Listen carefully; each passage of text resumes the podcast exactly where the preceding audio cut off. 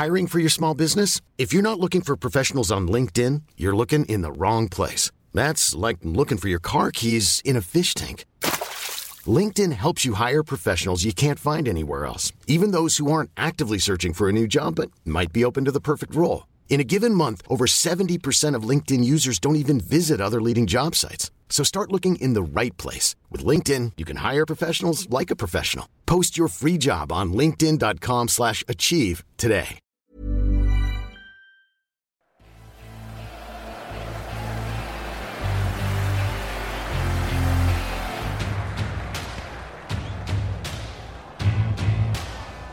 Le Saviez Foot.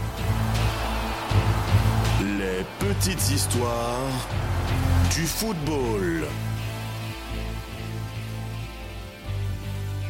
Le footballeur qui défia Adolf Hitler et refusa l'Anschluss sportif.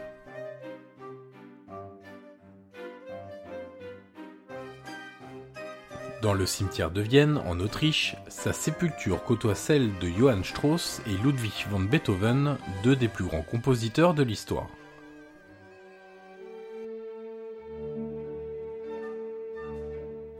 Matthias Sindelar n'était certes pas le roi de la musique classique, mais il était surnommé le Mozart du football. Attaquant de la célèbre Wunderteam, l'équipe autrichienne du début des années 30, il était l'un des joueurs les plus populaires du pays. Auteur de 26 buts en 43 sélections, il faisait partie de l'Autriche demi-finaliste de la Coupe du Monde 1934. Mais un événement historique va mettre fin à sa carrière de footballeur et à sa vie. En 1918, à la fin de la Première Guerre mondiale, Matthias Sindelar commence sa carrière de footballeur. Il n'a que 15 ans et il rejoint les équipes de jeunes d'un petit club de Vienne. Mais c'est en 1924 qu'un premier tournant se présente. Il rejoint l'Austria Vienne, l'un des deux plus grands clubs de la capitale autrichienne.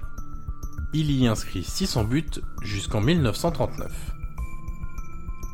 Surnommé l'homme de papier pour sa fragilité physique, il réussit néanmoins à soulever les foules grâce à des actions de grande classe qui lui valent rapidement un deuxième surnom, plus exaltant cette fois, de Mozart du football.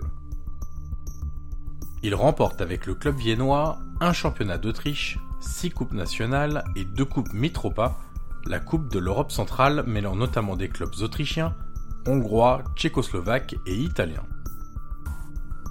Adulé des Autrichiens pour son jeu, mais aussi pour sa personnalité et son histoire personnelle, lui qui a grandi dans un environnement très pauvre, Sindelar va être rattrapé par le cours de l'histoire.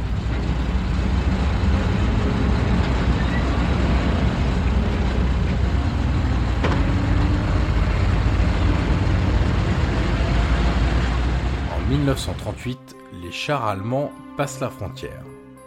L'Autriche est envahie par l'Allemagne nazie et l'Anschluss, l'annexion, est proclamée au printemps. La purge peut commencer.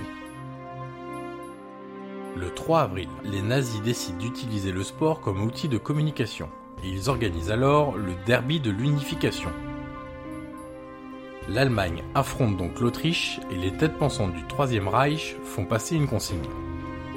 Le match doit se terminer sur un match nul et si possible sur le score de 0-0. La parodie de match dure de longues minutes avant que Mathias Sindelar, n'ayant jamais eu une quelconque sympathie pour ce régime, ne prenne la balle et l'envoie au fond des filets allemands. Le tout avant d'aller célébrer son but sous la tribune officielle devant une flopée de dignitaires nazis. Le match se débride finalement et l'Autriche l'emporte 2-1 c'est le premier affront de Sindelar. Le second arrive quelques semaines plus tard, lorsque l'attaquant refuse de jouer la Coupe du Monde 1938 sous le maillot réunifié. Courageux à l'extrême, il décide de rester en accord avec ses principes moraux. Matthias Sindelar est immédiatement fiché par la Gestapo, qualifié de social-démocrate et ami des Juifs. Il continue par exemple de côtoyer Emmanuel Schwartz, l'ancien propriétaire juif de l'Austria-Vienne, alors que cela lui avait été fortement déconseillé. Le 23 janvier 1939, l'attaquant autrichien est retrouvé mort dans son appartement aux côtés de sa compagne Camilla Castagnola, italienne et juive. L'autopsie révèle une intoxication au monoxyde de carbone causée par une cheminée mal entretenue. Mais l'explication officielle ne convainc pas tout le monde. Les thèses du suicide et de l'assassinat apparaissent et elles continuent même d'être évoquées 80 ans après les faits. Désormais, chaque 23 janvier, des dizaines d'anonymes se rendent sur sa tombe pour lui rendre hommage. Consacré sportif autrichien du XXe siècle en 1999, Matthias Sindelar restera comme le Mozart du football ayant défié le régime nazi.